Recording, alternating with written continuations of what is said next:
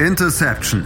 Touchdown. Der Football Talk auf meinsportpodcast.de. Hallo und herzlich willkommen zur neuen Ausgabe von Interception, dem Football Talk auf meinsportpodcast.de. Ja, die NFC und das AFC Championship Game. Es liegt hinter uns. Wir wissen nun, wer im Super Bowl stehen wird und ähm, müssen natürlich auf die Spiele zurückschauen, denn es gab einiges und darüber zu diskutieren auf jeden Fall, denn die Chiefs und auch die 49 haben diese Spiele gewinnen können. Mein Name ist Sebastian Mühlenhoff. Das ist mein natürlich wie immer hier allein, mit heute zwei Experten zu eingeladen. Das ist einmal liebe Moritz May. Hallo Moritz. Hallo zusammen. Und auch mit dabei ist Stefan Reich. Hallo Stefan. Guten Abend. Ja, lasst uns vielleicht mit dem Spiel anfangen, was zuerst gewesen ist, also chronologisch in der Reihenfolge durchgehen. das war das Spiel der Kansas City Chiefs gegen die Tennessee Titans. Ein Spiel, wo vorher eigentlich die Chiefs favorisiert waren, aber es war bei den Titans-Spielen vorher auch. Sie waren der Underdog und haben das Spiel gewinnen können. Moritz, sie sind gut reingekommen, haben schnell 10 zu 0 geführt, ähm, aber dann, ja, war nicht mehr viel. Nee, dann war nicht mehr viel. Also das erste Quarter hat ja eindeutig den Titans gehört. Also am Ende vom ersten Quarter stand es 17 zu 7 für die Titans. Ähm, was jetzt vielleicht auch die wenigsten so erwartet haben. Vielleicht ist dann bei vielen auch der Gedanke gekommen, oh, vielleicht äh, täuscht dieses Comeback im Houston-Spiel über vieles bei den Chiefs hinweg. Allerdings haben sie sich danach halt super gefangen. Ähm, die Aufholjagd gestartet und direkt vor der Halbzeit dieser Touchdown von Patrick Mahomes, wo die Titans ihn nicht so richtig tackeln wollen, habe ich so das Gefühl gehabt. Das sah alles sehr, sehr ulkig aus. Ich weiß nicht, wie es im Moment der Bewegung war. Wahrscheinlich war es, war er einfach nicht zu tackeln, aber das wirkte so, als würden die Titans das Ganze irgendwie so ein bisschen halbherzig angehen bei diesem Play. Ähm, aber das war dann vermutlich dann so der, der Punkt, in dem das Spiel den Titans dann endgültig entglitten ist. Ähm, ja, ansonsten war es eigentlich ein ganz schönes Spiel zum Angucken. Die Titans haben mich ehrlich gesagt überrascht. Also Ryan Tannehill hat jetzt für mein Empfinden ein relativ gutes Spiel gemacht, hat ungewöhnlich viel werfen müssen, was halt damit zusammenhing, dass sie die ganze zweite Halbzeit ähm, im Trailing-Mode waren. Ähm, deshalb konnten sie sich halt nicht mehr auf Derrick Henry verlassen, der vielleicht auch nicht die Zahlen aufgerufen hat, wie er es in den Spielen zuvor getan hat. Von daher hat Ryan Tannehill eigentlich ein solides Spiel gemacht, aber ein solides Spiel von einem Quarterback reicht halt nicht, wenn du gegen die Kansas City Chiefs, wenn auch nur kleinen, aber wenn du halt gegen die einen Shootout gewinnen willst, dann reicht halt die eine solide Leistung von einem mittelmäßigen Quarterback nicht aus. Ähm, ja, ansonsten, ja, mir viel zu dem Spiel aufgeschrieben, aber ich glaube, das waren jetzt so die relevantesten Punkte, ähm, die es dazu zu sagen gibt, glaube ich. Mhm. Ja, lass uns dann vielleicht ein bisschen dann ins Detail reingehen. Du hast angesprochen, das 17 zu 7 für die Titans. Ähm, ja, und dann wenn wir mal gucken und uns ein bisschen die Total Yards von dem Zeitpunkt dann angucken. Ähm, Stefan, da haben die Chiefs 342 gemacht bis zu 7, 37 im vierten Viertel und die Titans halt nur 39 Total Yards. Das ist natürlich dann viel zu wenig, um gegen diese Offense mitzuhalten der Chiefs. Ähm, ja, woran lag es? Also wirklich einfach, dass einfach Ryan Tannehill nicht mit gekommen ist. Ich meine, der war viel unter Druck, das muss man schon zugeben. Das war nicht auch nicht so funktioniert. Ähm, war es einfach nicht, dass man irgendwie den Flow verpasst hat? Lag es an der starken Defense? Ich meine, Christian hat ja gesagt, das ist die stärkste Defense der NFL. Wollte ich jetzt nicht siegen, aber das ist natürlich schon ein Zeichen, wenn du dann knapp zweieinhalb Viertel lang nur 39 Total Yards zulässt. Ich glaube, es war eine Kombination aus vielen Faktoren. Also erstens natürlich, dass sie im Trailing Mode waren. Derrick Henry konnte man nicht viel einbauen. Dann war es aber auch so, dass die O-Line einfach auch oft nicht gut geblockt hat, keine Holes geschafft hat für Derrick Henry, dass er da wirklich mal ein paar Yards frei laufen konnte. Pass-Blocking war die O-Line der Titans, glaube ich, auch nicht viel besser. Ryan Tannehill war ziemlich oft unter Druck. Und ja, beste Defense der Liga ist meiner Meinung nach jetzt nicht die Chiefs Defense, aber sie hat wirklich stark gespielt. Ich glaube halt einfach, dass ein Ryan Tannehill ein, ja, ein sehr solider Quarterback ist, der seine Sache halt wirklich erstaunlich gut gemacht hat. Ich, ist klar, ich glaube, es hat keiner damit gerechnet, dass jetzt diese Saison erstens bei den Tennessee Titans dann ein paar Spiele starten wird und vor allem, dass sie ja dann auch noch ins AFC, Championship Game kommen. Und am Ende hat ist für mich eigentlich der große Unterschied, dass der äh, Kader der Kansas City Chiefs einfach qualitativ besser ist wie der der Titans. Und das macht halt dann am Ende den Unterschied aus, warum jetzt die Chiefs im Super Bowl sind und nicht die Titans. Und ja, für die Titans heißt einfach qualitativ noch verbessern und ich glaube, dann geht auch was. Und ja, mal schauen, wie sie dann mit dem Quarterback weitermachen. Mhm. Lass uns, wenn wir schon bei dem Thema sind, dann vielleicht auch ein bisschen direkt darüber sprechen. Oh, ist das natürlich jetzt ein spannendes Thema für die, für die Titans, deren Saison jetzt zu Ende ist. Man hat Ryan Tannehill ähm, und man hat auch natürlich auch noch einen Marcus Mariota, der mal wieder ein Play gesehen hat, hat einen Lauf gehabt für fünf Yards in dem Spiel, ähm, aber trotzdem bei ihm noch Autovertrag aus bei Marcus Mariota. Und ähm, ja, das ist schon die Entscheidung, was du halt machst. Natürlich ein Quarterback holen auf Position, ich glaube 28 wäre es dann wohl, diese bekommen wird, ist natürlich sehr, sehr schwierig, ähm, weil du natürlich ja nicht auf die Top-Leute zugreifen kannst. Deswegen auf Daniel setzen für ein Jahr und dann hoffen, dass man irgendwie in einer Late Round noch jemanden findet, den man aufbauen kann. Oder was ist die Idee, die man aus Teils jetzt verfolgen sollte? Also ich fange mal vielleicht mit dem an, was man nicht machen sollte. Man sollte jetzt auf jeden Fall nicht irgendwie in so einen Panikmodus verfallen und das Gefühl bekommen, man muss jetzt Ryan Tannehill einen langfristigen Vertrag geben. ähm, das ist schon oft genug schief gelaufen in der NFL. Ähm, deshalb würde ich sagen, ja, ähnlich wie du sagst, äh, auf jeden Fall erstmal, ich glaube, der Vertrag läuft aus, ne? Ähm, äh, ein Jahr ein Franchise-Tag vielleicht aufbrummen, auch wenn es im ersten Moment viel Geld ist, dass man da dann investiert. Allerdings hast du dann nicht diese langfristige Aktie Ryan Tannehill und gucken, wie sich das Ganze im nächsten Jahr ähm, verhält um dann gegebenenfalls damit zu verlängern oder mit ihm zu verlängern oder halt eben nicht, weil es kann halt sein, dass es jetzt so ein One-Season-Wonder ist, wie Ryan Tannehill gespielt hat, weil diese Effizienzstatistiken, die er an den Tag legt, werden schwer zu halten sein in der neuen Saison. Ähm, von daher, also Marcus Mariota werden wir sicher nicht mehr im Trikot der Titans sehen, das ist ziemlich klar, denke ich.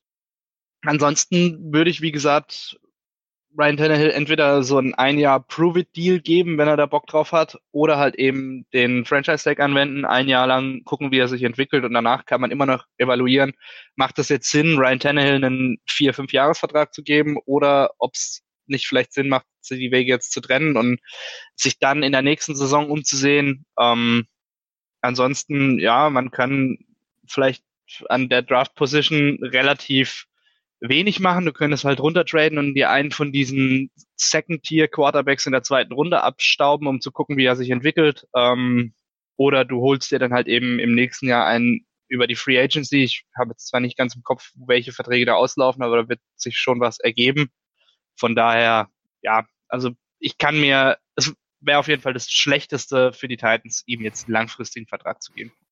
Ja, das denke ich auch. Und das ist vielleicht wirklich so die, die Variante, die man vielleicht gehen sollte. Oder vielleicht kann ja Mike Vrabel seine Verbindung zu Tom Brady spielen lassen, dass man ihn dort für ein Jahr rüberholt. Aber selbst das ist ja auch nur eine kurzfristige Lösung.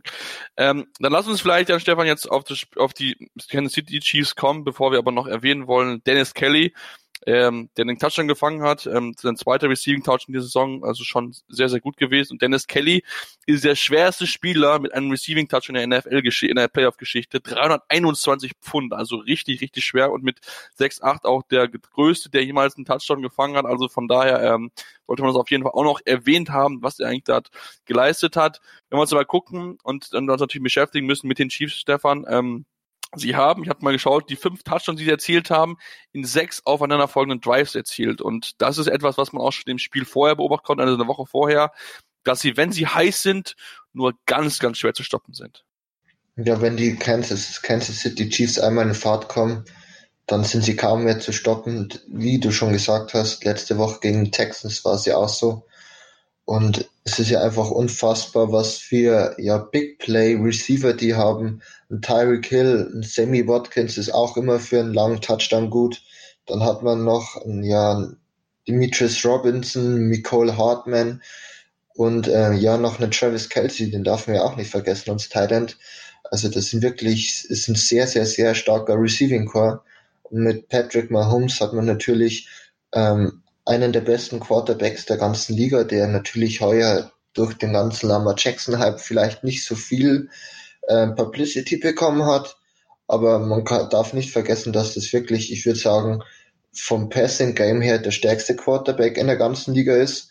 Und gestern hat er meiner Meinung nach auch die Titans mit seinen Füßen geschlagen. Es waren ja einige Designed Quarterback ähm, Runs dabei, die wirklich gut waren. Und dann natürlich kurz vor der Halbzeit mit dem Scramble, der war ja wirklich Lama Jackson-Style, sage ich fast schon, mit Spin-Move und Shuke-Move, was er da alles ausgepackt hat. Und ja, die Offense ist halt wirklich sehr, sehr gefährlich. Und da bin ich ja auch schon sehr gespannt, wie sich dann die 49ers Defense gegen so eine starke Offense schlagen wird. Ich glaube, das werden wir dann in unserer Super Bowl Preview auch noch weiter besprechen. Genau, das werden wir in der nächsten Woche dann auf jeden Fall uns ausführlich damit besprechen. Lass uns aber, du hast Patrick Mahomes angesprochen, das mit ein paar Zahlen so ein bisschen untermauern. Patrick Mahomes ist der sechste Quarterback seit 1950 mit mehreren 50 Yard Rushing Games in der Postseason. Das hat John Montana es geschafft und Otto Graham hat es geschafft und Steve McMahon, Colin Kaepernick und Russell Wilson. Also wirklich eine sehr, sehr erlesene Gruppe, wo er dazugehört. Und auch ist er jemand, der mit mehreren Playoffs-Spielen mit 250 Passing Yards, drei Passing TDs und 50 Rushing Yards. Er ist der einzige, neben einem gewissen Joe Montana, wir hatten ihn gerade schon, einer der besten Quarterbacks aller Zeit. Das spricht wirklich dafür, dass er sehr, sehr stark ist und ähm, man muss auch nicht vergessen, 86 Passing TDs in 35 Spielen, die meisten in der Geschichte und da merkt mir schon schon äh, Moritz, Patrick Mahomes, ähm, er, ist wirklich unglaublich, un, äh, quasi nicht zu stoppen. Er ist nicht nur wirklich unglaublich akkurat, er wirft wenig Interceptions, sondern ist auch wirklich einfach von seinen Armwinkeln her, von seiner Bewegung her ja quasi das große Problem, was viele Defenses in der NFL haben und nicht zu lösen finden. Ja, eindeutig. Also du hast es eigentlich ziemlich gut zusammengefasst. Ähm, also Patrick Mahomes ist vor allem halt mit den Waffen, die er in Kansas City hat, das darf man halt auch nicht vergessen, dass er da einen der besten Receiving Cores in der Liga hat, vielleicht den besten, äh, einfach wirklich in seiner Normalform nicht zu stoppen. Also da muss schon vieles zusammenkommen, um einen Patrick Mahomes zu stoppen. Der muss einen schlechten Tag haben und also einen sehr, sehr schlechten Tag. Also es ist, es ist, ich finde da eigentlich gar keine Worte dafür. Wir sprechen hier von rein statistisch gesehen einem durchschnittlichen Patrick Mahomes Game, wenn er 300 Yards und drei Touchdowns wirft. Ähm, das ist faszinierend, wie viele, wie viele Spiele wir bei Patrick Mahomes gesehen haben mit 500 Yards und fünf Touchdowns und das ist Wahnsinn. Das ist einfach Wahnsinn. Und das, ja, also mehr gibt's dazu auch nicht zu sagen. Es ist vermutlich der beste Quarterback in der NFL aktuell. Mehr kann man dazu nicht sagen. Du, da möchte ich dir gar nicht widersprechen. Ich glaube, da gibt es auch viele Experten, die da nicht widersprechen werden. Und ähm, ja, also nochmal ein bisschen nochmal ein paar Zahlen nochmal mit dabei. Die meisten äh, Touchdowns ohne Interception zu Beginn seiner Karriere mit zehn Stück seit 1950. Zudem die meisten Pässe geworfen, 120 ohne Interception zu Beginn seiner Playoff-Karriere und was er auch noch geschafft ist mit seinem längsten TD-Run in seiner Karriere mit dem 27 Yard Lauf, den ihr schon beide angesprochen habt, ist, hat er bereits zwei Rushing Touchdowns in den Playoffs erzielt und damit mehr als alle anderen Quarterbacks in der Geschichte der Kansas City Chiefs. Also das spricht wirklich dafür, dass ja momentan die Chiefs in einem Fenster sind mit ihm, den sie definitiv halten werden über wahrscheinlich viele, viele Jahre. Und wenn er über viele, viele Jahre gesund sein werden, kann das wohl mit die erfolgreichste Zeit aus Kansas City Chiefs Sicht werden. Natürlich, man muss natürlich gucken, wie das entsprechend dann aussieht, denn man darf auch nicht vergessen, er ist richtig gut, aber Stefan, seine Waffen, sie sind schnell, sie haben viel, viel Geschwindigkeit und es ist einfach sehr, sehr schwer zu stoppen und sie dann entsprechend auch lange zu decken, weil dadurch, dass er sich Mahomes auch Zeit erkaufen kann, musst du halt erstmal drei, vier Sekunden solche Speedstar wie einem Tyreek Hill entsprechend äh, stoppen und decken können. Definitiv. Ähm, vielleicht noch ein kurzer Random Fact, da werden von mir heute noch ein paar mehr kommen. Uh, Patrick Mahomes ist der erste Quarterback aus ähm, der von dem College, das in Texas ist, in den Super Bowl einzieht sozusagen. Also große Colleges wie Texas, Texas A&M oder ein Baylor ähm, haben noch nie geschafft, dass ein Quarterback von denen mal in den Super Bowl kommt. Und jetzt eher ein kleineres College in Texas, Texas Tech, ähm, hat es jetzt eben mit Patrick Mahomes geschafft. Und wie du schon gesagt hast, nochmal zum Thema Patrick Mahomes allgemein und sein Receiving Core. Ähm, der ist erstens mit einem Tyreek Hill, mit einem Nicole Hartman wirklich verdammt schnell und mit einem Sammy Watkins haben sie auch wirklich einen Physical Wide Receiver drin, der sehr stark ist. Ja, mit Travis Kelsey meiner Meinung nach den besten ähm, Tight End in der Liga, neben ja, George Kittle vielleicht noch, mit dem man, da kann man diskutieren, wer wirklich am Ende besser ist. Aber was für mich Patrick Mahomes auch ausmacht, das hat man gestern auch gesehen, sind zum Beispiel, ja, die, die Pocket collapsed, er geht raus aus der Pocket, throw on the run und er, er, er trifft halt trotzdem seine Ziele wirklich akkurat für 30 Yard Gains und schafft halt so wirklich die, die Defense zum Verzweifeln zu bringen. Und ähm, ja, wirklich Big Play Charakter, den Patrick Mahomes hat und sowas ist halt natürlich ja perfekt für so große Spiele wie ein AFC Championship Game oder auch mal ein Super Bowl, der ja dann in zwei Wochen soweit ist. Dann natürlich gucken wir wirklich sehr, sehr gespannt dann genau drauf, wie dann auch gerade dann die Secondary der 49ers drauf gucken kann, bevor vielleicht aber auf das Spiel natürlich kommen, sollte auf jeden Fall noch erwähnt werden, dass die Chiefs in ihrem ersten Super Bowl seit 1969 sind, also schon wirklich sehr, sehr lang her und auch Damian Williams soll man nicht unerwähnt lassen. Neun Scrimmage Yards in seinen ersten fünf Playoff-Spielen. Damit neben Terrell Davis und einem gewissen Larry Fitzgerald der einzige, der in diesen ersten fünf Playoff-Spielen so viele Touchdowns erzielen konnte. Also da merkt man auch, ähm, dass es nicht nur die Wide Receiver sind, sondern dass auch mal einen guten Running Back zurück, der dann auch ein paar Touchdowns erzielen kann. Ja, wenn du jetzt nichts mehr hast, Moritz oder Stefan, dann würde ich sagen, gehen wir rüber zum Spiel des 49ers gegen die Green Bay Packers. Und ja, für mich okay. Gut, Wenn dann jemand was hat, machen. Ja, okay. Dann jemand was hat, machen wir eine kurze Pause und sind dann gleich zurück und beschäftigen uns mit dem Spiel. Das hat noch ein bisschen mehr zu bieten gehabt und müssen natürlich über einige Themen dort sprechen. Deswegen bleibt dran bei Interception, dem Football Talk auf meinsportpodcast.de. Die komplette Welt des Sports. Wann und wo du willst. Auf meinsportpodcast.de. Willkommen bei meinsportpodcast.de. Wir sind Podcast. Wir bieten euch die größte Auswahl an Sportpodcasts, die der deutschsprachige Raum so zu bieten hat. Über 20 Sportarten, mehr als 45 Podcast-Serien, über 9000 veröffentlichte Podcasts und über 5 Millionen Podcast-Downloads allein im Jahr 2018. Wir sind Podcast. Wir sind meinsportpodcast.de. Ja, und jetzt beschäftigen wir uns mit dem zweiten Spiel, mit dem NFC Championship Game zwischen den San Francisco 49ers und den Green Bay Packers. Am Ende gewinnen die 49ers mit 37 zu 20.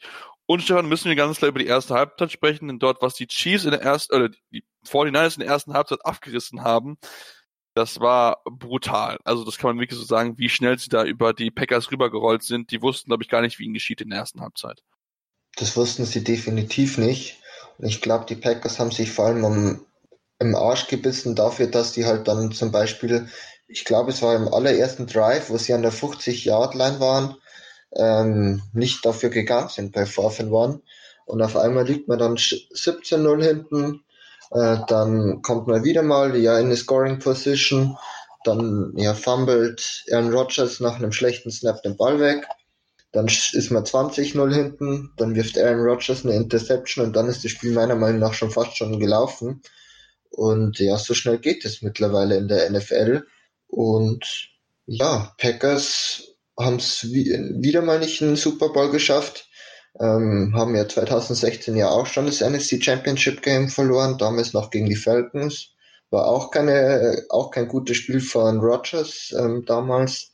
Und ja, jetzt muss man wieder ein Jahr warten und ist halt die Frage, wie lange das Super Bowl-Fenster da noch offen ist. Denn Aaron Rodgers wird auf jeden Fall ja auch nicht jünger, das muss man ja auch ganz ehrlich sagen. Und wenn wir schon über die Packers Offense sprechen, ich habe mir mal die Statistiken aufgeschrieben, 93 Yards, 0 von 4 bei Third Down und zwei Ballverluste in der ersten Halbzeit. Und ähm, da wird es natürlich entsprechend sehr, sehr schwer, natürlich gegen so eine starke Defense zu spielen, wie sie von deiner mal haben, Moritz. Das Thema natürlich ist, es war darüber diskutiert worden, ja gerade weil man schon gegen die Fortinanders gespielt hat und dort schon unter die Räder geraten ist, ob man im Gameplay was ändert. Das heißt aber wohl, dass man nichts geändert hat, sondern man es genauso versucht wie auch beim letzten Mal. Da frage ich mich, warum tut man das? Gut, du kannst natürlich sagen, dass die Packers damals der Meinung waren, sie hatten einfach einen schlechten Tag gehabt. Ähm, ich finde es ehrlich gesagt aber auch ein bisschen unverantwortlich, genau mit demselben Gameplan wieder reinzugehen. Sollte das denn stimmen? Ähm, weil allein schon der Spielverlauf vermutlich jeden Gameplan innerhalb von einem Quarter zerstört hat. Wenn man offensiv selber nichts auf die Kette kriegt und auf einmal nach einem Quarter irgendwie 10 zu 0 hinten liegt und die 49ers einfach nicht aufhören, vor allem mit schnellen Drives viele Punkte zu erzielen. Ähm, von daher war der Gameplan vermutlich relativ schnell, relativ hinfällig. Ähm, sollte es allerdings so gewesen sein, fragt man sich halt wirklich, warum man da nichts geändert hat, zumal sich bei den 49ers ja auch ein bisschen was geändert hat seitdem. Also diese Running Back Rotation ist noch mehr in den Vordergrund gekommen, klar. Ähm, hat jetzt vielleicht den, den Packers ganz gut getan, in Anführungsstrichen, beziehungsweise hätte denen mehr Chancen verschafft, dass äh, Tevin Coleman sich so früh verletzt hat. Ähm, aber ansonsten keine Ahnung, wie man zu dieser Entscheidung gekommen ist, nichts zu verändern. Allerdings ist, wie gesagt, in dem Fall gar nicht mal so relevant, wie ich finde, weil dieser, weil egal welchen Gameplan du dir gesetzt hättest, der wäre nach äh, spätestens Ende der ersten Halbzeit sowieso über, über Bord geworfen worden. Genau, Deutschland ist nämlich 27 zu 0 und äh, ja, lief wirklich wenig zusammen. Das waren wir noch kurz vor, äh, ne, kurz nach einem Two-Minute-Warning in der zweiten Halbzeit die Deception geworfen ist von Aaron Rodgers und dann ja, hat man noch, noch einen Touchdown kassiert, sodass man natürlich dann nochmal auf einem negativen Low nochmal reingekommen ist. Klar, man ist ein bisschen reingefightet, aber trotzdem das Thema mit Sicherheit, was, wo man mit beschäftigen muss in der Offseason, ist das, glaube ich, die Offense einfach, äh, Stefan. Denn äh, wenn Aaron Rodgers ähm, ist nicht so stark die Saison gewesen insgesamt, wie ich finde, auch wenn ich mir den Receiver angucke, da ist Devontae Adams der echt gut gewesen ist, wieder mal viele Yards gemacht hat, aber dahinter fehlt halt eine starke Nummer zwei. Klar, ist verletzungsgeplagt, äh, einige sind da dort raus, aber trotzdem, da muss mit Sicherheit ein bisschen dann gearbeitet werden und da müssen ja, Plan Bs entwickelt werden, um dann im Fall der Fälle, falls dann mal ein Aaron Jones, der auch nicht gut im Spiel gewesen ist, dann mal nicht so performen kann, dass man dann noch einfach andere Möglichkeiten findet, ähm, um dann entsprechend ja möglichst viele Punkte zu erzielen und dann ähm, ja auch gegen solche Teams bestehen zu können, wenn es gerade auch mal nicht läuft im Running Game. Du hast es schon sehr, sehr gut zusammengefasst. Ich glaube, dass allgemein Aaron Jones heuer so eine Art Lebensversicherung für die Green Bay Packers allgemein war, weil Aaron Jones, äh, Aaron Jones, Aaron Rodgers keine starke, keine starke Saison hatte. Der Receiver Core ist ja wirklich meiner Meinung nach unterer Durchschnitt. Ja, Devonta Adams, klar, ist ein Top Receiver, aber dahinter ist halt wirklich ja, fehlt's meiner Meinung nach. Und Jimmy Graham hat auch schon seine besten Jahre hinter sich auf Tight End. Und ja, da muss wirklich definitiv was gemacht werden. Problem ist halt, dass man natürlich auch wieder keine tolle Draft Position hat. Wird man, ja, was wird man denn sein? 27., 28., sowas? Nee, 29. muss, 29. Nee, warte mal, nee, oder nee, 30. Zwei Teams noch drin, muss 30. sein. Ja, ja, stimmt, mit 30 da, da wird es tatsächlich schwierig, dass du dann natürlich noch ja wirklich einen Elite-Prospect bekommst, obwohl natürlich die Wide Receiver Class diese also sehr, sehr tief ist, aber das werden wir dann auch noch in einem anderen Podcast, denke ich mal, besprechen, wenn wir tiefer auf das eingehen. Aber allgemein muss da mehr gemacht werden in der Offense, um Aaron Rodgers mehr Unterstützung zu geben.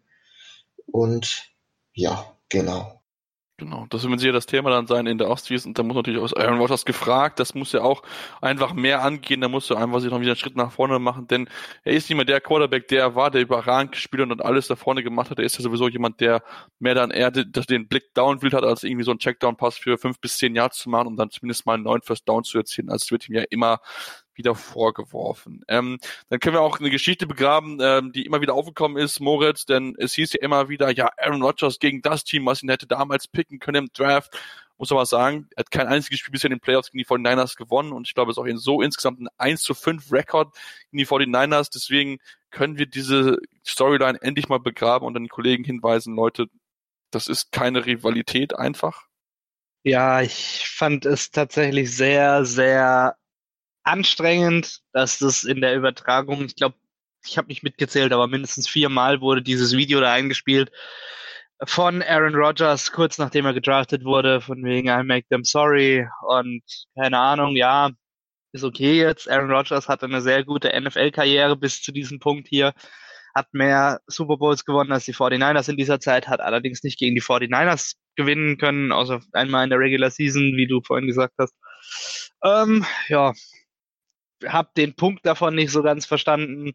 Klar, es ist diese Type of Story, die die Amerikaner so lieben. Ähm, aber ja, ich weiß auch nicht. Also mich hat's nur noch genervt und ich fand es jetzt vielleicht beim ersten Mal ein bisschen wissenswert, beim zweiten Mal latent nervig und danach hat es mich nur noch angekotzt. Ähm, ansonsten, ja, also es ist jetzt halt mittlerweile 15 Jahre her und wir wissen alle, dass die 49ers sich damals für Smith entschieden haben, statt für Aaron Rodgers und damit sollen es auch gut sein. Ja, ich krieg den Punkt nicht so ganz. Ja. Ja, das äh, bin ich definitiv bei dir. Ich finde es auch sehr übertrieben, was man dort gemacht hat. Ähm, ja, wie auch immer, das lassen wir uns im Thema Abschluss noch, vielleicht ein Abschied noch. Aaron Rodgers ist 0 und 5, wenn er mit, 5, mit mindestens 17 Punkten in einem Playoff-Spiel zurückliegt. Das heißt, auch äh, so große Aufholjagd hat er bisher in den Playoffs auch nicht schaffen können. Also natürlich ist immer schwer, mit drei Scores zurückzulegen, aber das wollte ich auf jeden Fall noch erwähnt haben. Kommen wir jetzt zu den 49ers und da sind sie jetzt sind positive Nachrichten und da müssen wir natürlich über einen Mann sprechen, der alle Rekorde gebrochen hat für einen Running Back, Raheem Mostert. Ähm, wirklich ein unglaublich explosiver Spieler, der erste, der einzige Spieler mit 200 Rushing Yards und vier Rushing TDs in einem Playoff-Spiel und mit 150 plus Rushing Yards und 100 und mindestens drei Rushing TDs in einer Hälfte in einem Playoff-Spiel und er war einfach nicht aufzuhalten, Stefan. Das muss man einfach so knallhart sagen. Der Mann hat, glaube ich, das Spiel seines Lebens gestern gemacht. Ähm, wie du schon gesagt hast, die ganzen Yards ist mit 220 äh, Rushing Yards ähm, ja die Nummer zwei in den Playoffs, insgesamt der achte Spieler, der für mehr wie 200 Yards in einem Playoff-Spiel gelaufen ist. Und für, für mich zeigt es einfach, wie, ja nicht unwichtig, aber nicht entscheidend es ist, einen Running Back zu draften.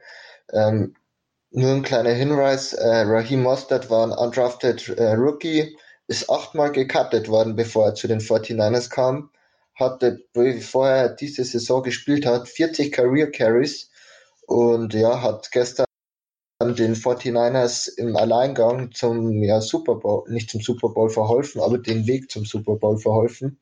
Und ja, dann verstehe ich nicht, wie manche Teams immer noch so weit in der First Round, vor allem ja, an wirklich guten Positionen Running Backs draften, wenn man doch merkt, dass eigentlich meiner Meinung nach ein Running Back vor allem von starkem Play Calling, von starkem Play Design profitiert und auch von einer sehr guten O-Line und ja, die 49ers O-Line hat es gestern wirklich extrem gut geblockt und das war wirklich ähm, zum Teil auch sehr überraschend. Ich möchte nur auf ein Spielzug hinweisen. Das war ein Dritter und Acht. Das war auch im, im ersten Drive. Es stand noch 0-0. Ähm, ich glaube, wenig Teams erwarten, dass, äh, dass die 49ers in dieser Position den Ball laufen. Die Packers haben auch Man Courage gespielt und dann ähm, war das ein sehr, sehr starkes Trap Play und Ryan Mustard läuft 36 Yards für einen Touchdown. Und ja, wenn Jimmy G nur achtmal insgesamt werfen muss, ähm, dann sagt es doch schon viel darüber aus, dass die Packers einfach nicht die, ja, den Lauf stoppen konnten und dass der wirklich kein Shanahan die Schwachstelle gefunden hat und ja, so ein toll, tolles ähm, ja, Game Design einfach aufgezogen hat. Vielleicht auch da noch mal einen kurzen Fakt dazu. Ähm, zwischen den siebten und achten Pass, den Jimmy Garoppolo gestern geworfen hat, waren eineinhalb Stunden Zeit, also reale Zeit. Das zeigt doch schon mal, äh, wie brutal einfach ja das Laufspiel gestern war von den ja, 49ers. Mal schauen, ob es gegen die Chiefs auch, auch so wird. Ich meine, sie haben ja Derrick Henry gut stoppen können. Und aber ja, Jimmy G ist ja auch kein schlechter. Und wirklich sehr, sehr stark gestern vor den 49ers.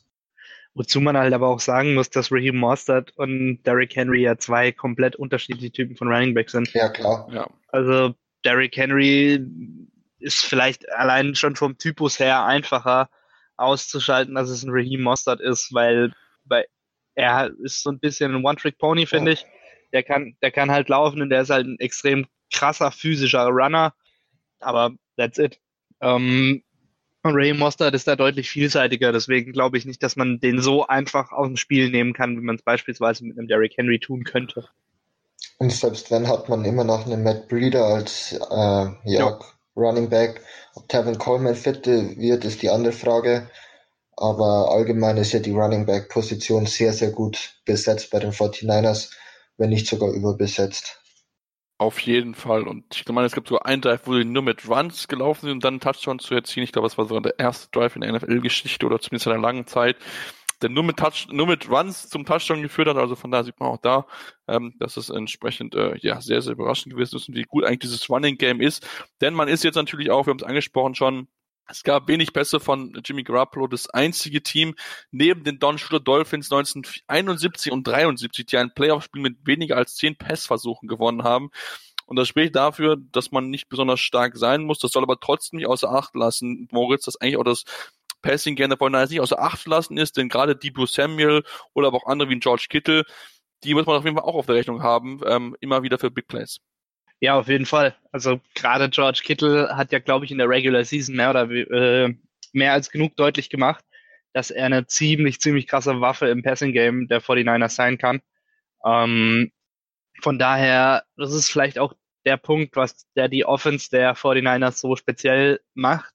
dass du wirklich ein sehr, sehr starkes Running Game hast. Also selbst wenn du ihnen das wegnimmst, hast du immer noch die Leute, um sie durch die Luft zu schlagen. Ähm, was erstmal eine sehr, sehr gute Voraussetzung ist dafür, dass man im Super Bowl dann steht. Das macht es halt deutlich unausrechenbarer. Also Kyle Shanahan liegt da das Playbook oder beziehungsweise das Game Design Book ganz, ganz weit offen. Ähm, und der kann sich eigentlich raussuchen, mehr oder weniger, wie er seinen Gegner schlagen möchte und wo er die Schwachstellen des Gegners äh, sieht. Ähm, weil du hast halt mit diesen drei starken Main Running Backs, Coleman, Breeder und natürlich Raheem Mostert, äh, eigentlich auf jede Defense eine Antwort im Laufspiel. Und dann hast du halt auch noch einen Quarterback, der vielleicht nicht ganz so mobil ist, aber jeden Wurf machen kann, den du von ihm verlangst. Ähm, und genau das ist es halt, was die 49ers so unfassbar unausrechenbar macht und was vielleicht auch dann im Super Bowl ihr Way to win sein kann. Mhm. Da wollen wir uns auf jeden Fall auch beschäftigen in den nächsten Wochen, wo man genau einen Blick drauf werfen, was so die spannenden Key-Matchups sind und wie man vielleicht die gegnerische Mannschaft auch stoppen kann. Lass uns vielleicht jetzt weiter gucken und auf die, die Defense sollte man auch nicht außer Acht lassen. Ähm, vielleicht sogar noch ein bisschen besser, Mo, Stefan. Ähm, natürlich die Defensive Line, da wird schon viel drüber gesprochen. Viele First-Round-Picks sind mit dabei und was die wieder gemacht haben mit Aaron Rodgers war richtig, richtig stark. Immer wieder Druck ausgeübt und der wusste gar nicht, wie ihm geschieht und wie teilweise er gesackt wurde und natürlich auch die Fumbles geforst wurden. Also von daher, ähm, das sah dort auch richtig gut aus und auch die Secondary der von Niners wollte man auch nicht außer Acht lassen. Richard Sherman eine echt starke Saison gespielt, auch wenn er jetzt den ersten Big Play Touchdown zugelassen, äh, Big Play Pass zugelassen hat, aber das muss man erstmal bis so einem späten Zeitpunkt erstmal schaffen. Die 49ers der Defense, äh, die Defense der 49ers war gestern wieder, vor allem die D-Line wirklich sehr, sehr stark. Ähm, Secondary, ja, klar, sie haben Richard Sherman. Problem ist, mir fehlt ein bisschen die Tiefe dahinter. Zum Beispiel vertraue ich einem Akello Witherspoon auf Cornerback nicht sonderlich. Wird halt dann wirklich die Frage sein, wie sie gegen ja, den von uns heute ja schon angesprochenen sehr, sehr starken Receiver Core der Chiefs, ähm, wie sie das alles ja schaffen können, dass sie den nicht so ins Spiel lassen können. Aber ich denke, wenn da wirklich der Pressure upfront kommt von der 49ers D-Line mit einem, ja, für mich Defensive Rookie of the Year, Nick Bosa, ähm, die Ford, der ja meistens wirklich nur ähm, in Third Down Situations eingewechselt wird, dann DeForest Buckner, das ist ja wirklich, ja, das ist wirklich klasse, was die da haben. Und ja, und Aaron Rodgers hat dann wirklich halt gestern kein Land mehr gesehen. Ja, genau. Und deswegen heißt es am Ende 37 zu 20 für San Francisco 49ers, die damit auch wieder in den Super Bowl einziehen und damit auch einen Super Bowl gewinnen können. Mal gucken. Dann wie das Spiel zwischen den beiden Teams ausgehen wird, damit wir uns im nächsten Woche natürlich im Detail mit beschäftigen, aber aus unserer Ausgabe mit den beiden Spielern noch ein paar News und wollen natürlich ein bisschen auf den Pro Bowl vorausgucken und über die Bedeutung sprechen. Kann ich gleich ein bisschen vorausstecken. Die große Bedeutung hat er für uns nicht, aber dazu gleich mehr hier in der im Football Talk auf meinsportpodcast.de. Sport für die Ohren. In deinem Podcatcher und auf meinsportpodcast.de. Die komplette Welt des Sports. Wann und wo du willst. Zwölf Teams. 24 Fahrer. Pure Energie. Attack Mode. Der Formel E Podcast mit Sebastian Hollmichel und Markus Lehnen. Lass dich elektrisieren.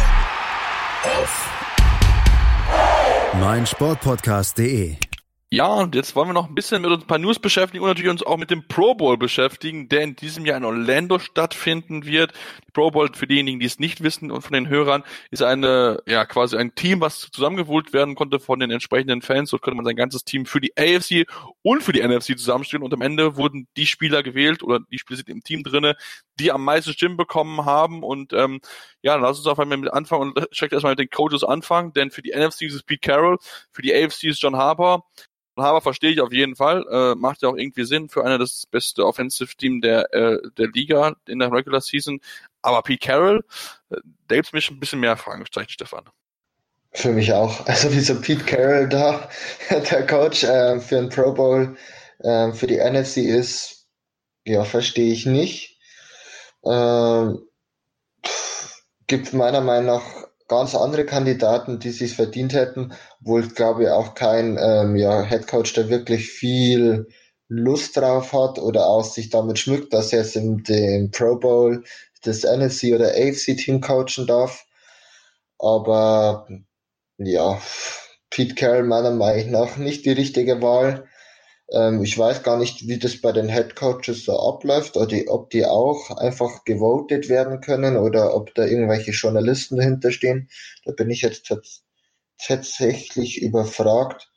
Aber ja, da, da ist doch schon mal das erste Fragezeichen und wir haben uns noch nicht mal mit die Roster beschäftigt. Ja, das ist schon eigentlich schon, schon sehr bezeichnend auf jeden Fall. Äh, mal gucken, äh, ich, hätte man da vielleicht, wen hätte man nehmen können? Man hätte mit Sicherheit äh, Leute nehmen können, wie einen Sean Payton äh, oder aber auch natürlich wie andere Namen, die dort vielleicht genannt werden werden können. Aber naja, ist es so, wie es ist. Kommen wir mit der, lass uns mit der AFC anfangen, weil das ist das Roster, was ich gerade am ehesten noch offen habe bei mir. Ähm, denke ich, Quarterback mit Lamar Jackson als Starter müssen wir gar nicht drüber diskutieren. Patrick Mahomes wird nicht da sein, dafür wird Ryan Tannehill dazukommen und der Sean Watson. Tannehill finde ich ein bisschen übertrieben. Ich denke, Moritz, bist du definitiv bei mir, ähm, denn was hat er eigentlich groß erreicht, außer eine halbe Saison, wo er okay gewesen ist? Ja, also ich denke, das ist halt jetzt so eine Hype-Train-Geschichte, dadurch, dass man die Titans so tief in die Playoffs eingedrungen sind, aber an sich macht es wenig Sinn. Also ja, ich, du hast halt mit Ryan Tannehill einen unglaublich effizienten Quarterback, der hat die meisten Yards per Pass Attempt, der hat die meisten Netto Yards per Pass Attempt, also das, was dann im Endeffekt bei rausgekommen ist. Ähm, und hat das beste Passer-Rating aller Quarterbacks. Allerdings, ja, er wirft halt irgendwie, keine Ahnung, durchschnittliches, durchschnittliches Ryan Tannehill-Spiel in dieser Saison war halt irgendwie, er wirft neun Pässe, davon kommen sieben an und den Rest macht Derrick Henry. Ähm, von daher, ja, keine Ahnung, in diesen sieben Pässen ist wahrscheinlich noch fünf Touchdowns, na, bisschen viel, aber drei.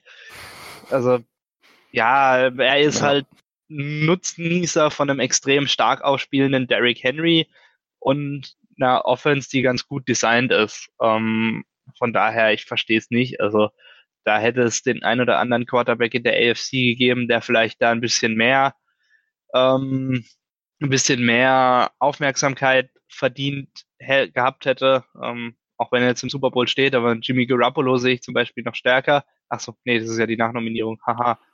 Also ist auch ja. NFC, aber egal. Ach so, ja, scheiße. Ja, sorry, ich war gerade wieder, war gerade wieder sonst wo, aber keine Ahnung, dann nominiere irgendwie einen Philip Rivers nach oder so, der mit 23 Touchdowns irgendwie doch noch eine halbwegs ansehnliche Saison gespielt hat. Naja, sei es drum. Ja, man hätte mit Sicherheit den einen oder anderen dann eher dazu nehmen können. Ähm, ne? Also das ist, wie gesagt, sehr, sehr kurios, was man da genommen hat. Uns angucken, Running Backs, da gibt es wenig zu diskutieren. Nick Chubb Starter, Derrick Henry, Mark Ingram mit dabei. Ich denke, das ist, glaube ich, dann so in Ordnung. Mit Nick Chubb hat man ja auch den Running Leader im drinne, genau. Äh, Fullback äh, Patrick Richard, das ist irgendwie verwundert, dass in diese Disposition überhaupt noch gewotet wird, weil es gar nicht mehr so viele Fullback gibt, aber okay. Wide Receiver sind Starter der, ähm, die Andre Hopkins und Keenan Allen, Backups sind Jarvis Landry und Tyreek Hill, der aber natürlich aufgrund seiner Super Bowl-Teilnahme nicht dabei sind, wird natürlich DJ Chark dafür dabei sein. Ähm, Stefan, wie sehen wir das? Ich finde es ein bisschen überraschend, dass Keenan Allen Starter geworden ist, muss ich ganz ehrlich zugeben, denn klar, die Chargers waren nicht so gut und ich fand jetzt überraschend, ja. Ja, hat mich jetzt auch gewundert. Ich habe es mir erst ähm, heute auch zum ersten Mal tatsächlich mit den ja, Pro Bowl Rostern tatsächlich auseinandergesetzt ähm, hat keine schlechte Saison gespielt, 1200 ja, Receiving Yards. Hm, aber Starter ist er meiner Meinung nach definitiv nicht würdig. Aber ja, Pro Bowl ist halt immer noch ein, ja, ein Fanvoting, ja, was natürlich auch viel mit Beliebtheit zu tun hat. Ähm, und deshalb, ja, ist in Ordnung die Wahl. Ähm, für mich definitiv Pro Bowl würdige Saison, aber Starter, naja, nicht wirklich, aber mehr kann ich da jetzt auch gar nicht dazu sagen.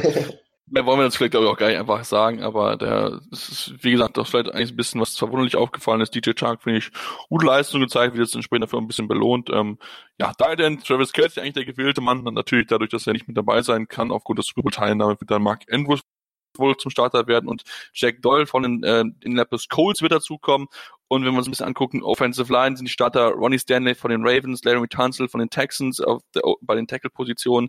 Die Guards sind Marshall Yanda von den Ravens und Quentin Nelson von den Colts und Marcus Pouncey von den Pittsburgh Steelers ist der Center. Das sind somit die bekanntesten Namen sicher. Da gibt's dann wahrscheinlich am wenigsten Überraschung. Lass uns dann vielleicht dann wieder den Blick werfen uns mit der, ja, mit der Defense beschäftigen. Dort einmal mal gucken, Defensive End, Joey Bosa und ähm, Frank Clark, die die Starter sind. Ähm, Calais Campbell ist dort derjenige, ähm, der dort Reserve ist und natürlich aufgrund dessen, dass natürlich Frank Clark nicht mit dabei sein kann, kommt jetzt mit dazu, das ist der liebe Josh Allen, genau, von den Jacksonville Jaguars. Das ist vielleicht schon, schon so ein bisschen Überraschung. Moritz hätte ich jetzt nicht so gedacht, dass er so viel ja, Hype schon bekommt.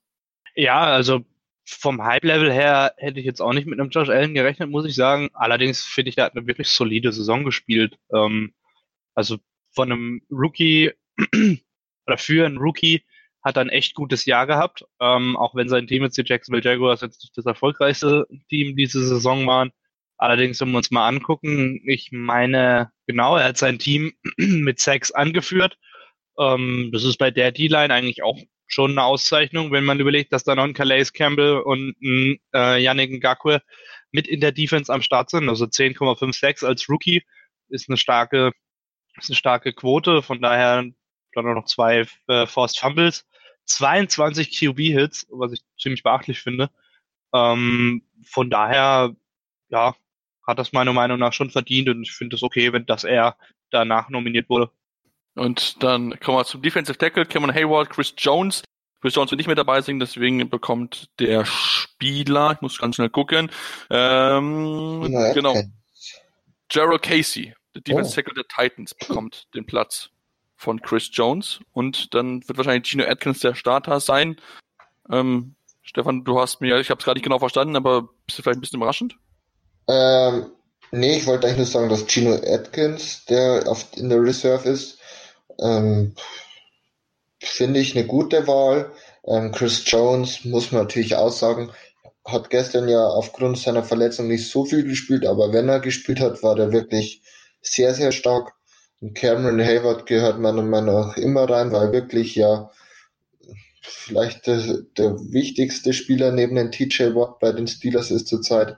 Und ist meiner Meinung nach auch wieder mal eine gute Wahl. Und kann mir da eigentlich gar nicht dazu sagen. Da haben sie mal, haben die Fans gut gewotet. Die dürfen auch mal gelobt werden, natürlich, auf jeden Fall. Kommen wir zu den Linebacker-Positionen. Von Miller und TJ Watt sind bei den AFC Starter als Outside-Linebacker und Matthew Judon dort der Backup. Das sind auf jeden Fall gute Wahlen. Inside-Linebacker ist Darius Leonard, der als Backup Dante Hightower hat, die ja, Defensive Mind bei den Patriots ähm, im Inside-Bereich.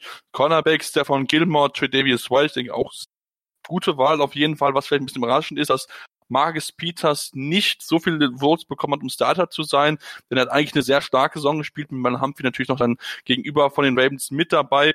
Das ist vielleicht so eine kleine Überraschung, Moritz. Nö, also ich finde Tredavious White ist eigentlich echt okay äh, als Starter äh, im, im Pro Bowl. Er ist extrem wichtig für seine Defense in Buffalo. Ähm, ist da, glaube ich, zusammen mit Stefan Gilmore ist das, glaube ich, wirklich das beste Cornerback-Duo in der AFC. Ich habe da jetzt Marcus Peters, der sicherlich auch eine starke Saison gespielt hat, aber allein von der, dem Impact, den ein Spieler auf die ganze Defense hatte, äh, sehe ich Tredavious White vor Marcus Peters. Deswegen finde ich die Wahl absolut gerechtfertigt, dass Tredavious White Starter ist. Also da habe ich ehrlich gesagt überhaupt keine Schmerzen mit. Okay, gut. Kommen wir noch zur, Safety-Position. Minka Fitzpatrick von den Pittsburgh Steelers ist dort das Data. Hinter ihm ist Earl Thomas und Strong Safety ist es Jamal Adams die, die, der dort die Position einnehmen wird, hat dort keinen Backup. Ähm, dann vielleicht noch dieses Special Team noch eingehen. Panther, Brad Kern von den Titans, der Kicker ist Justin Tucker, Return Specialist ist Malcolm Hartman von den Chiefs, der natürlich dann entsprechend nicht starten wird. Da muss man mal gucken, wenn man da, da dazu nehmen wird. Matthew Slater ist der Special Teamer von den Patriots und Long Snipper Morgan Cox. Also Stefan, was wir vielleicht abschließen wollen bei, den, äh, bei der AFC. So viele große Überraschungen jetzt nicht mit dabei. Nö, also ich glaube, Justin Tucker hat sich bei den Kickern in der AFC schon den Pro Bowl auf Lebenszeit gesichert, dass er da eingewählt wird. Ähm, ich glaube, für Brad Kern ist jetzt auch schon ein paar, Mal, ja, 2017, 2018, 2019, also dreimal nacheinander. Der Panther im Pro Bowl für die AFC, Michael Hartman als Return Specialist, hat man jetzt, finde ich, auch in den Playoffs gesehen, wirklich ein sehr, sehr starker Returner, der da wirklich Gefahr aus, ähm, ausstrahlt. Zum Matthew Slater kann ich ehrlich gesagt nicht so wenig sagen und ich glaube, zum Long Snapper muss man nicht so wenig sagen. Ich glaube, da ist wirklich bei, danach gewählt worden, hey, der spielt bei Baltimore. Baltimore hat so ziemlich den größten Hype diese Saison erhalten. Wählen wir doch mal den aus. Und ja, Safeties, Minka Fitzpatrick finde ich eine gute Wahl. Und Jamal Adams auch eine starke Wahl. Da, bin, da kann ich äh, partout gehen mit den Fans. Gut, dann lass uns vielleicht ein bisschen bei der NFC ein bisschen schneller machen, denn wir haben gerade schon ganz schön viel Zeit mit der AFC ähm, Russell Wilson, Quarterback bei der NFC, Hint, hinter ist äh, Drew Brees und Aaron Rodgers, vielleicht Rodgers so eine kleine Überraschung, Running Backs, Delvin Cook, Minnesota Vikings, Christian McCaffrey und Ezekiel Elliott dort die Backups, Fullback ist Kyle Juszczyk, ähm, dann lassen noch die weiteren Skill Positions einnehmen und dann vielleicht dann abschließend diese Position insgesamt zu besprechen. Julio Jones und Michael Thomas sind die Starting Wide Receiver, dahinter sind Mike Evans und Chris Goodwin. Und ähm, der Titan ist George Kittle, aktuell zumindest noch, ähm, ähnlich wie es auch für Galucic gilt. Der ist noch nicht sicher, wer dort als Ersatz kommen wird. Und ähm, Zach Ertz ist dort der Backup auf der Titan-Position. Dort wäre wahrscheinlich dann Jared Cook derjenige, der danach rutschen würde. Bei den Fullbacks sieht es dann sehr danach aus, dass es CJ Ham würden würde von den Minnesota Vikings. Ähm, Moritz, wie siehst du die ganzen Wahlen? Das ist für mich keine großen Überraschungen keine großen Überraschungen. Man kann darüber diskutieren, ob Aaron Rodgers es verdient hat, in Pro Bowl zu kommen oder ob er da vielleicht nicht lieber mit einem Dak Prescott gegangen wäre. Ähm, als Austausch dafür würde ich als Cowboys-Fan tatsächlich Ezekiel Elliott offerieren, weil ich der Meinung bin, dass er jetzt nicht so eine brillante Saison gespielt hat, dass man ihn da unbedingt in Pro Bowl wählen müsste. Da habe ich zum Beispiel den Aaron Jones diese Saison deutlich stärker gesehen. Ähm, ja, äh, aber ansonsten keine großen Überraschungen, bis auf diese zwei. Und ist alles eigentlich relativ okay, so wie das gewählt wurde. Mhm. Offensive Line, fangen wir da an. David, äh, David Bakhtiari und Tyron Smith in die Tackle-Position. Zach Martin und Brandon Brooks sind die Offensive Guard und Jason Kelsey von den Eagles sind entsprechend der Center. Auch da, finde ich, gibt es keine große Überraschung, sind die ganzen bekannten Namen auf jeden Fall, die dort gewählt worden sind. Und lassen uns rüberkommen zu der Defense. Cameron Jordan und Nick Bosa, die Defensive Ends, die dort dabei sind. Bosa wahrscheinlich natürlich nicht mit dabei. Ähm, dort mal gucken, wird wahrscheinlich Danny Hunter der Starter werden. Wer der, der Absatz für Bosa wird, das muss man sehen. Defensive Tackles, Aaron Donald, Fletcher Cox als Starter und Grady Jarrett als Backup mit dabei. Ähm, Stefan, das ist auch soweit in Ordnung, auch wenn ich es mir weiter an Position angucken, mit Chandler Jones und Khalil Mack auf Outside Linebacker und Bobby Wagner als Inside Linebacker. Das sind schon auf jeden Fall die sehr, sehr bekannten Namen. Definitiv, das geht meiner Meinung nach auch größtenteils in Ordnung. Hätte vielleicht sogar einen Shaq Barrett als Starter gesehen, weil er meiner Meinung nach sehr, sehr stark gespielt hat die Saison. Aber sonst ähm, ist das wirklich okay. Und ja, die haben sich ja auch verdient. Vor allem Cameron Jordan war sehr stark, Nick Bowser auch. Klar, der wird nicht spielen, aber er ist trotzdem reingewählt worden und jo, passt. Dann lass uns dann vielleicht, bevor wir auf noch einen Mann zu sprechen kommen, mit den anderen Spielern besprechen. Cornerbacks Marshall Nettimore, Richard Sherman sind die Starter, Darius Slay und Jan Ramsey die Backups. Kyle Fuller ist der ähm, Backup und dann Free Safety Buda Baker als Starter und Eddie Jackson als Backup und der Starter auf Strong Safety ist Harrison Smith. Ich bin ein bisschen überrascht, Moritz, dass Marshall Nettimore mit dabei ist, denn hat jetzt nicht die beste Saison gespielt, wie ich finde. Nee, aber ich denke, der wird halt eben auch so ein bisschen von dem Hype gezerrt haben, den die San Francisco, äh, San Francisco, die New Orleans Saints ähm, generiert haben. Dazu ist es halt noch ein geläufiger Name, weil er in seiner Rookie-Season wirklich brillant gespielt hat. Ähm, ja, äh, ansonsten müsste ich allerdings auch erstmal überlegen, wer da ein eventueller, äh, ein eventueller Ersatz sein könnte. Ähm, ich denke da jetzt vielleicht zum Beispiel an einen Carlton Davis von ähm, Tampa Bay, der die nach Stephon Gilmore die meisten defendeten Pässe hatte, beispielsweise. Ähm, ansonsten geht das aber alles wirklich klar. Marshawn Lattimore ist jetzt vielleicht nicht so die brillanteste Wahl, aber ich denke, das ist halt bei einem Zuschauer Voting genau der Punkt, worüber man da halt eben diskutieren kann. Ähm. Ja. Ist wahrscheinlich ein sehr populärer Mensch. Genau, das denke ich auch. Wahrscheinlich der bekannten Name und darüber geht es ja meistens damit entschieden. Dann Platz mit der abschließend mit Special Team. Trace Wayne ist der Panther, Will Lutz der Kicker, Deontay Harris ist der Return Specialist, Carl Peterson der Special Teamer und Rick Lovato ist der Long Snapper. Und damit ist das Team dann soweit abgeschlossen. Stefan, lass uns dann vielleicht über einen Mann sprechen, der Backup ist und der wahrscheinlich sein nächstes Spiel bestreiten wird in dieser Situation.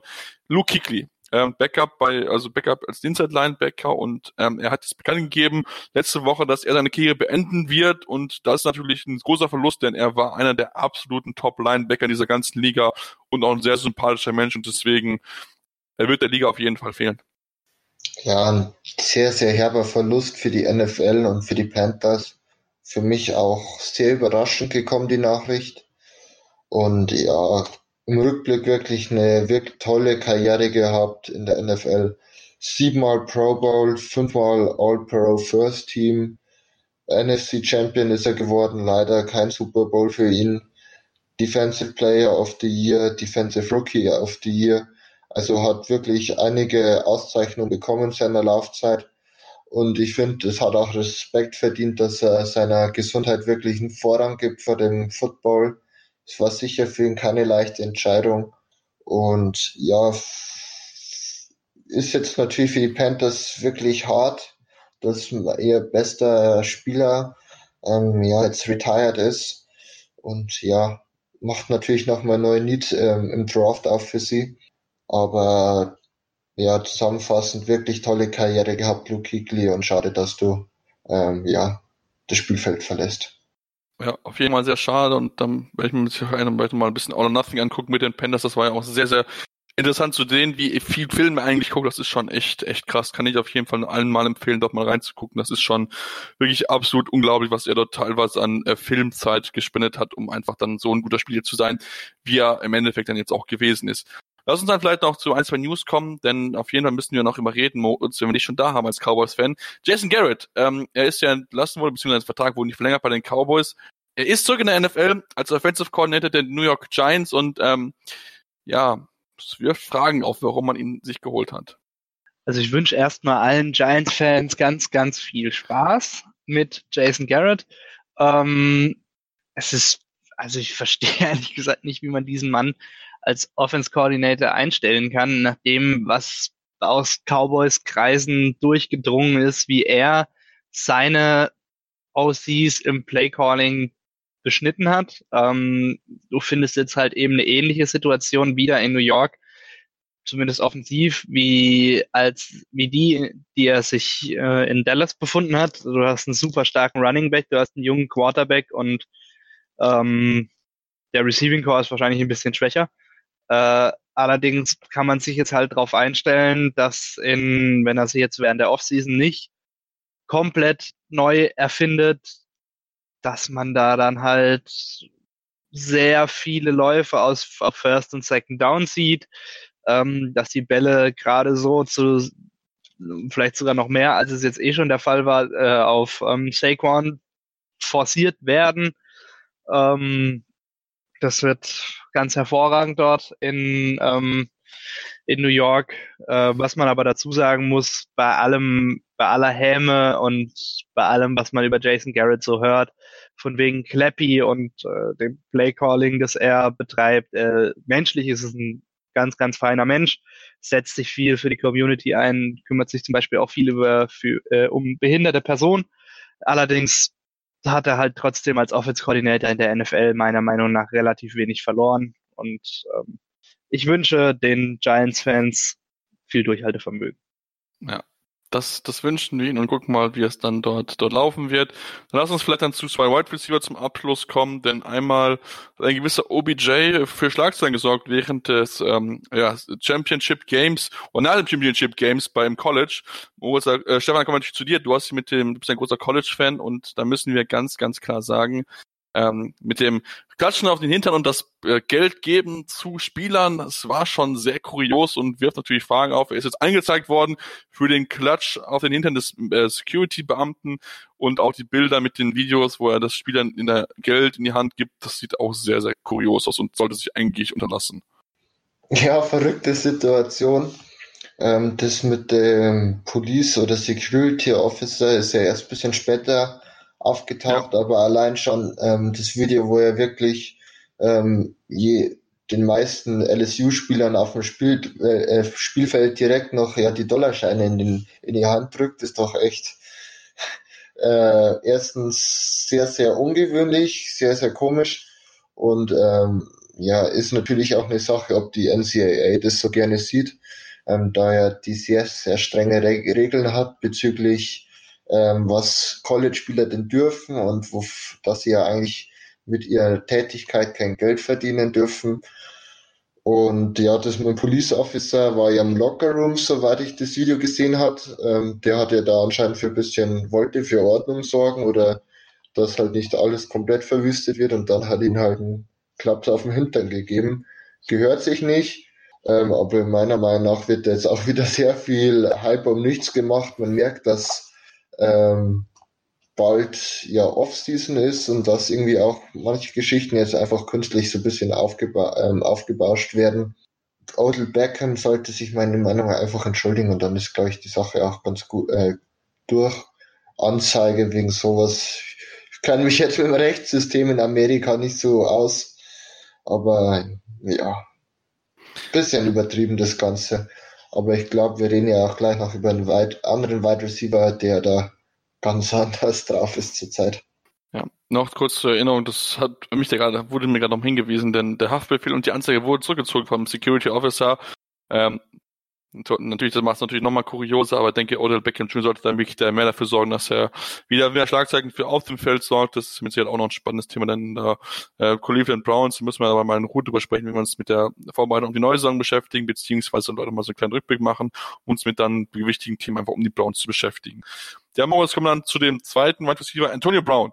Äh, vor einem Jahr einer der vielleicht besten Wide Receiver, den es gibt. Jetzt mittlerweile ist es nur eine große Lachnummer. Ähm, was haben wir jetzt gehört, ähm, wo er ein Instagram Live-Video gemacht hat, wo er äh, seine Frau und seine Kinder beleidigt ähm, und Polizeioffizier beleidigt, nur weil seine Frau sein Auto fahren wollte. Ähm, ja, es wird dringend Zeit, dass Antonio Brown irgendwie, ja, mal zur Besinnung kommt. Ich weiß nicht, was bei ihm im Kopf schieflaufen. Sein Agent hat sich jetzt schon irgendwas getrennt, das ist schon mal ein Zeichen. Und wirst darauf schließen, dass er nie wieder in der NFL Football spielen wird. Also ich denke spätestens nach dieser, nachdem er ja auch auf sehr kuriose Weise zurückgetreten ist äh, nach dieser Patriots-Anstellung, denke ich, war das Thema NFL bei ihm durch. Ähm, aber was ich halt, also ich weiß nicht, ich glaube, dieser Mensch braucht wirklich professionelle Hilfe. Äh, das ist eigentlich nicht lustig, weil irgendwas bei dem läuft so dermaßen schief. Entweder der ist auf irgendeiner komischen Droge hängen geblieben oder er hat halt wirklich eine psychische Störung. Das ist, das ist es, es, es tut mir leid, aber es ist halt faszinierend, wie dieser Mann seine Legacy und sein Vermächtnis, das er sich aufgebaut hat, innerhalb von einem Jahr jetzt einfach so komplett über den Haufen wirft. Ne?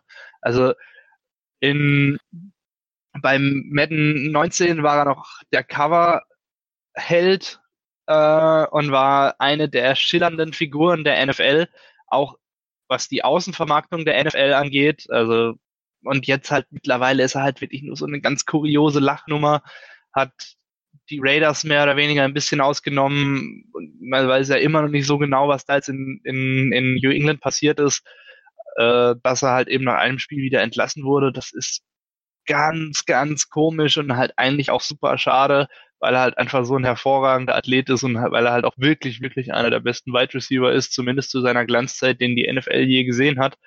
Ähm, muss ich zumindest talentmäßig, glaube ich, nicht hinter Namen wie zum Beispiel Jerry Rice oder Michael Irving verstecken.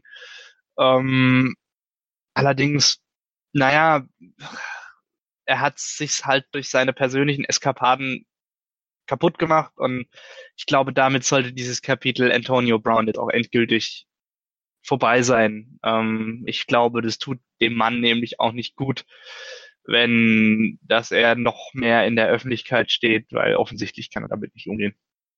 Da, da denke ich auch und ähm, ja, wir hoffen einfach mal, dass wir dieses Thema nicht mehr ansprechen müssen und ähm, ja, es ist schon wirklich sehr, sehr kurios und vielleicht ist es dieser berühmt-berüchtigte Madden Curve, wobei er ja nicht verletzt rausgeschieden ist, sondern durch andere Geschichten, aber ähm, ja, schon sehr, sehr kurios und ähm, hoffen wir mal, dass das System irgendwann mal besser gehen wird, dass er irgendwann mal wieder zur Vernunft kommt.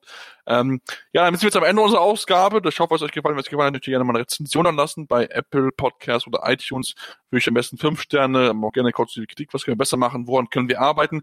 Uns natürlich auch nächste Woche hören, denn wir blicken jetzt nicht unbedingt auf den Pro Bowl zurück, aber natürlich eine Super Bowl Preview kommt auf jeden Fall, sie sich genau beschäftigen, hey, was sind so die wichtigen Matchups, die Key Matchups, die auf jeden Fall kommen werden. Deswegen uns unbedingt abonnieren und auch gerne schreiben, Fragen stellen bei Facebook und bei Twitter, dem Handle InterceptionFT. Können uns gerne was da lassen und mit uns in Kontakt treten, mit uns diskutieren über die verschiedensten Themen und dann hören wir uns diese Woche wieder hier bei Interception, dem Football Talk auf meinsportpodcast.de. Interception. Touchdown. Der Football Talk auf meinsportpodcast.de. 90 Minuten, zwei Teams, pure Emotion. Es geht wieder los. Die Fußball-Bundesliga auf meinsportpodcast.de.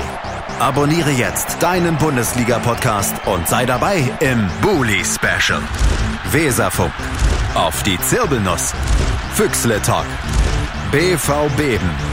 Unter Flutlicht. Werkskantine am Wasserturm. Und viele mehr. Die Fußball-Bundesliga auf meinsportpodcast.de.